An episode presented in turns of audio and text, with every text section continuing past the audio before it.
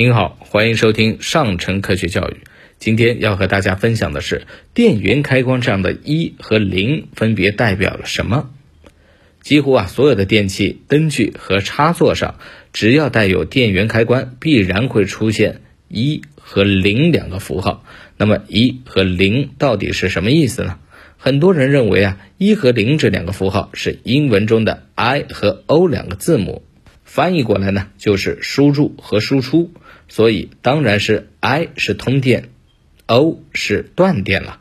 这种说法看起来非常的有道理，但却不是正确的解释。其实呢，在二战时期，为了保障电气设备的稳定运行，工程师们需要编制一套通用的电气设备标准，来统一海陆空军和民防后勤等各个领域的电气化设备开关和旋转切换开关的制式。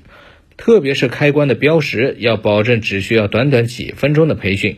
不同国家的士兵和维修工人都能识别并正确的使用。有工程师想到了一个简单的解决方法，就是国际通用的二进制代码。